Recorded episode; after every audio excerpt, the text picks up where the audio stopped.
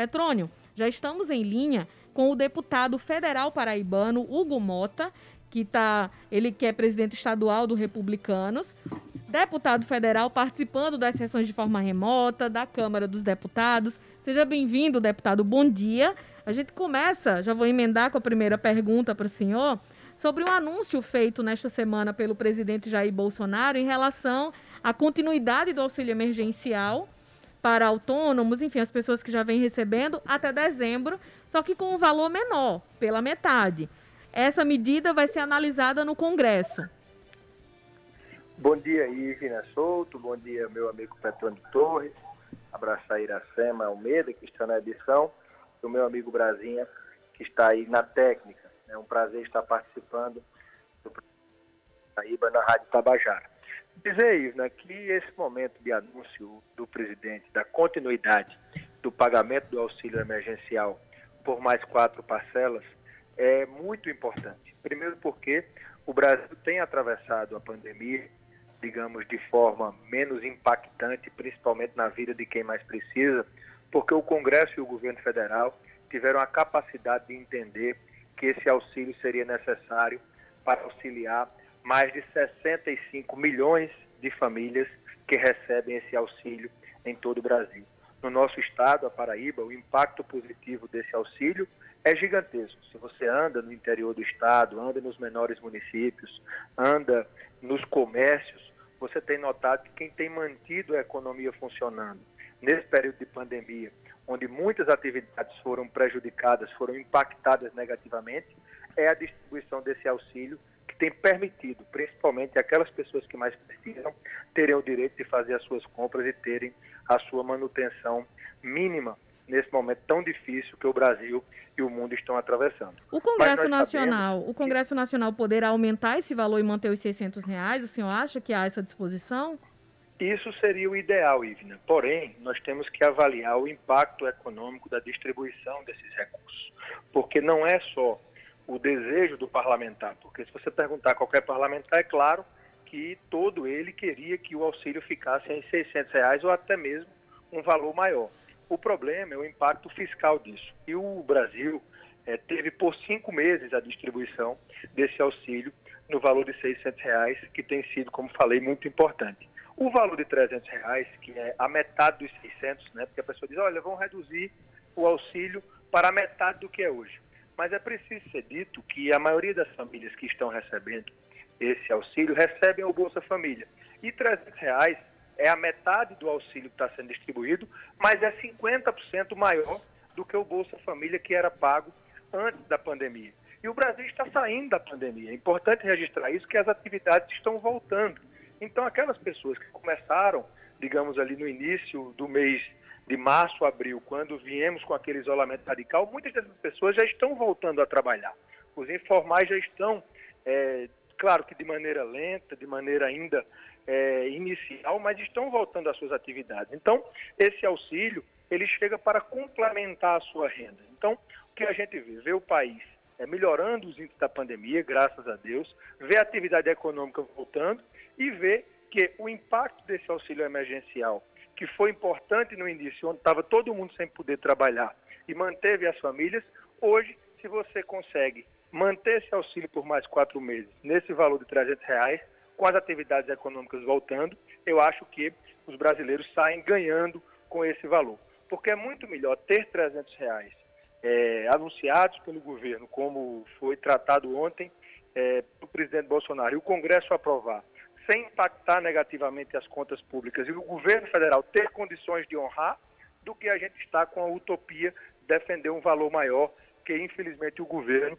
diante de tudo que já foi gasto na pandemia, é, não vai ter condições financeiras de honrar com aquilo que está sendo colocado, caso esse valor venha a ser aumentado.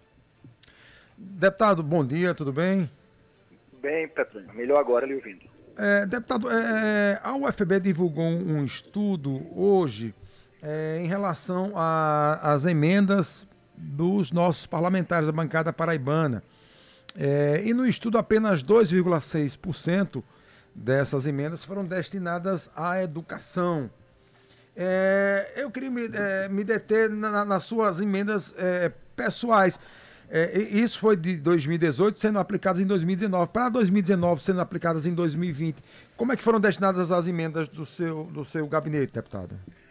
Olha, Pedro, você sabe que a nossa demanda maior é a demanda dos municípios. Nós temos uma base, graças a Deus, extensa no Estado, que nos demanda muito. E nós focamos, né, até mesmo sem, sem sabermos que iríamos enfrentar a questão da pandemia, as nossas emendas mais destinadas à saúde pública, tanto na parte de compra de equipamentos, de compra de ambulâncias, de vans para fazer o transporte dos pacientes que têm que vir do interior para a capital e para as maiores cidades para terem atendimento médico, bem como também no custeio da saúde, para ajudar na manutenção das unidades básicas de saúde dos municípios, das UPAs. Nós focamos o nosso recurso mais na área da saúde. Para a educação, é, não necessariamente o parlamentar precisa colocar a sua emenda individual ou de bancada. Você pode trabalhar esses recursos de forma extra-orçamentária, que é quando você tem o acesso ao Ministério da Educação, ao próprio FNDE, para poder é, atender com recursos na educação os seus municípios. Então, o nosso trabalho ele vai além da questão das emendas. Nós colocamos é, para o FPB, para o HU, nessas nossas emendas que eu falei que coloquei para a saúde, 600 mil reais para compra de equipamentos para cirurgia oftalmológica, que vai ajudar na formação dos médicos e para atender a população que procura o HU de João Pessoa, por exemplo. E a gente faz esse trabalho no FNDE é, na busca de construção de escolas, construção de creches, compra de mobiliário, distribuição de ônibus. Então, toda a nossa base política tem recebido recursos de educação sem necessariamente ser, terem sido colocados é, nas nossas emendas individuais, têm sido conseguidos de forma extra-orçamentária. Então, para você ter uma ideia, nós já distribuímos, acredito eu, mais de 50, 60 ônibus escolares entre 2018, 2019 e 2020 conseguimos várias escolas, várias creches, né, reformas, quadras poliesportivas, enfim. É, nosso trabalho na educação é também muito forte, é um trabalho muito presente. Em relação, deputado, a projetos do governo federal que estão chegando ou chegarão em breve ao Congresso Nacional. Um deles está previsto para ser entregue amanhã, que é a proposta de reforma administrativa e vai tramitar primeiro na Câmara dos Deputados. Segundo o que foi divulgado até o momento, as novas regras vão mudar contratação, promoção e até desligamento de servidores públicos. O que já vem sendo discutido sobre esse assunto pelos deputados? Olha, o texto da reforma administrativa deve chegar amanhã ao Congresso Nacional, à Câmara dos Deputados. Hoje pela manhã, os partidos republicanos teve um café da manhã com o presidente Bolsonaro. E um dos temas é, falados pelo presidente foi a necessidade dessa reforma. Primeiro dizer que a reforma que será apresentada amanhã, que nós ainda não conhecemos, então fica difícil você falar sobre uma coisa que você não conhece, mas isso foi dito pelo presidente Bolsonaro, é que ela não afetará nenhum servidor público da ativa. São para os novos servidores uhum. públicos, os novos concursos públicos que virão. Serão novas regras, instituindo a meritocracia, instituindo que a eficiência no serviço possa ser também levada em consideração no recebimento dos vencimentos e dos salários dos servidores públicos. O Brasil vai fechar o ano, com quase 95% de endividamento do seu PIB perante a dívida pública do ano de 2020. É necessário uma readequação das contas públicas. Nós precisamos reduzir o tamanho do Estado para que a gente possa ter mais eficiência e condição do Estado investir principalmente nas áreas prioritárias como saúde, educação e segurança pública. Então não tem outra conta a não ser reduzir o tamanho da nossa administração pública, poder tornar a máquina pública mais eficiente, poder nessa contenção de gastos fazer com que sobre dinheiro para ajudar nas áreas prioritárias onde se precisa mais e principalmente onde se atenda as pessoas que estão em situação de mais vulnerabilidade social. Não há outra forma de fazer isso sem cortar gastos e sem fazer essa readequação. Por isso acredito que a reforma administrativa é sim necessária para o nosso país. Deputado, vamos falar um pouquinho de política em relação ao seu partido Republicanos. Como é que está a organização da legenda em todo o estado, principalmente nas duas, ou melhor, nas três maiores cidades do estado. Uma delas é a sua terra natal. João Pessoa, Campinas e sua terra natal, Patos. Olha, Petrônio, o partido que nós assumimos em 2018, né, com três prefeitos, né, no início da janela desse ano, caímos para um prefeito e graças ao trabalho que fizemos em conjunto com diversas lideranças políticas do Estado, saímos da janela com 20 prefeitos filiados. Nós vamos é, disputar a eleição em quase 50 municípios do Estado. É, quando eu falo disputar, é com o cargo de prefeito, né? em composição, indicando a vice e participando diretamente da eleição. Nós devemos estar aí entre 60 e 65 municípios. Então, é uma demonstração de que o partido sairá bem maior da eleição de 2020 do que saiu na eleição de quatro anos atrás, em 2016. Nas principais cidades, nós temos fortalecido projetos que já vinham caminhando.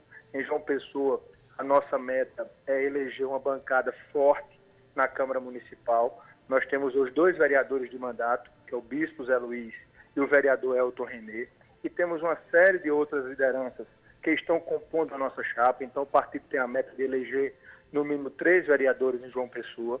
Em Campina Grande, a nossa meta também será a Câmara Municipal. Nós temos três vereadores de mandato e a nossa meta é eleger quatro vereadores lá em Campina Grande. E em Patos, nós vamos disputar a eleição né, com o nosso candidato, que é o doutor Ivanes, o atual prefeito da cidade, pleiteará a reeleição pelo nosso partido é, e com certeza também vamos eleger uma bancada forte na Câmara de Vereadores é, do nosso município. Nós já temos lá hoje quatro vereadores de mandato e deveremos aí, se Deus quiser, após a eleição, elegermos aí, quem sabe, cinco ou seis parlamentares lá na cidade de Patos, bem como reelegermos o nosso prefeito, que encontrou a prefeitura numa situação de muita dificuldade e que tem procurado consertar é, esses erros e procurar dar a Patos de volta crescimento e desenvolvimento que o nosso povo tanto merece. Ô, deputado, e aqui para João Pessoa, os republicanos é, tendem a marchar com quem? O Republicanos em João Pessoa, Petrônio, você que acompanha a política, sabe muito bem que o partido tem uma relação com o prefeito Luciano Cartacho é, desde 2012, até antes mesmo de eu entrar no partido. E eu não uso a política é, como forma de imposição. E todos sabem que nós temos uma relação muito próxima com o governador João Azevedo, inclusive fazendo parte do governo com secretarias e espaços importantes. Porém, essa decisão da direção municipal de marchar é, próximo ao prefeito Luciano Cartacho, nós vamos respeitar.